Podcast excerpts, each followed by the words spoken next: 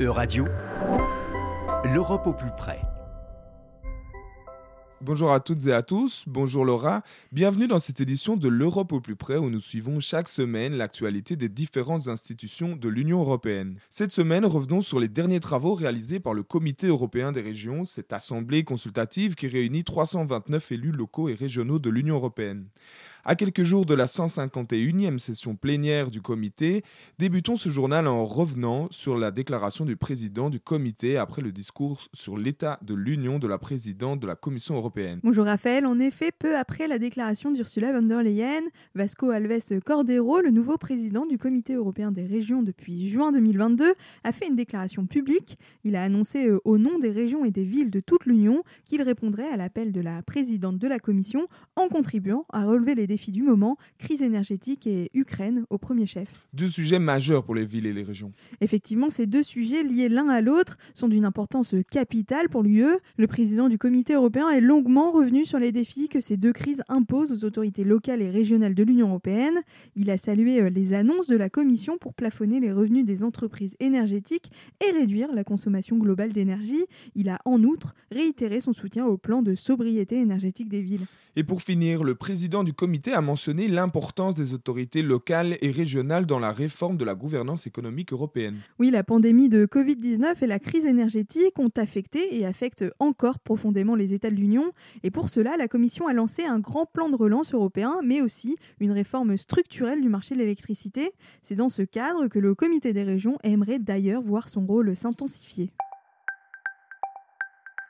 Continuons ce journal en évoquant une nouvelle fois l'Ukraine, alors que le comité des régions s'est engagé il y a quelques jours à soutenir le maire de Kiev, Vitaly Klitschko, dans la reconstruction du pays. Oui, et c'est le vendredi 16 septembre que s'organisait à Prague une réunion de haut niveau visant à mettre en avant le soutien aux efforts déployés par le comité pour la reconstruction de l'Ukraine. L'ancien champion du monde poids lourd de boxe et actuel maire de Kiev, Vitaly Klitschko, était l'invité d'honneur de la réunion. Le maire de Kiev s'est montré reconnaissant de l'aide apportée par les États, mais également les villes et régions et a déclaré se battre non seulement pour la liberté de son État, mais pour la stabilité et la paix de toute l'Europe. Et quels ont été les axes de discussion de cette réunion, Laura? Alors Raphaël, ce rendez-vous était l'occasion pour le comité de réaffirmer euh, le programme d'action de l'Alliance des villes et régions pour la reconstruction de l'Ukraine.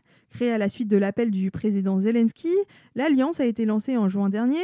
Son rôle principal est de coordonner les efforts conjoints que les villes et régions européennes sont prêtes à déployer pour soutenir une reconstruction efficace et durable de l'Ukraine. L'Alliance entend apporter un soutien aux administrations régionales et locales d'une Ukraine libre et souveraine. Oui, une reconstruction qui pourrait s'avérer titanesque. Oui, en effet, Raphaël. Et depuis Prague, Vitaly Klitschko a déclaré que 2000 écoles avaient été rasées et 3000 ponts détruits, sans compter les raffineries hors service et les milliers de logements dévastés, en particulier dans les régions de l'Est et autour de la capitale. Le Comité européen des régions devrait adopter une série de recommandations concernant l'aide à l'Ukraine lors de sa 151e session plénière les 10, 11 et 12 octobre prochains. Terminons ce journal en nous intéressant à la réunion organisée le 6 septembre par le comité des régions avec les autorités locales du Royaume-Uni. En quoi consistait cette réunion, Laura? Alors pour répondre aux défis du Brexit, le comité des régions a créé euh, en septembre 2022 le groupe de contact Royaume-Uni. Celui-ci est chargé de maintenir les lignes de communication entre les collectivités locales et régionales de l'Union et les villes, régions et administrations décentralisées du Royaume-Uni. Ce groupe s'est réuni euh, trois fois par an pour discuter de questions liées au commerce, à la circulation des biens, des personnes et des services, ainsi que des méthodes de maintien de la coopération transfrontalière. Et c'était l'occasion de revenir sur des sujets importants, notamment celui de la frontière irlandaise. Tout à fait, des divergences persistent quant à la gestion du commerce en Irlande du Nord. Le cœur du problème était la frontière entre les deux Irlandes. Néanmoins, une coopération existe au niveau des autorités locales et régionales autour de la réduction des émissions carbone. Les Européens et Britanniques avancent des solutions similaires. Selon Hilary Benn, l'un des principaux responsables des relations parlementaires entre le Royaume-Uni et l'Union européenne, les propositions de la voie verte du Royaume-Uni et de la voie express du l'UE sont assez proches. L'UE souhaite éviter une frontière dure sans compromettre son marché unique et le protocole sur l'Irlande du Nord s'annonce être un immense défi pour l'UE et le Royaume-Uni.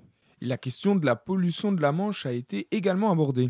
Oui, et lors de la réunion, le président du groupe de contact Loïc Chenet-Girard a appuyé sur la nécessaire coopération entre les villes et régions pour régler les problèmes de pollution des eaux, dus notamment au déversement d'eau usée directement dans la Manche, qui affecte les zones côtières britanniques et françaises. Merci Laura, merci à tous pour votre attention. C'était l'Europe au plus près. À retrouver sur euradio.fr.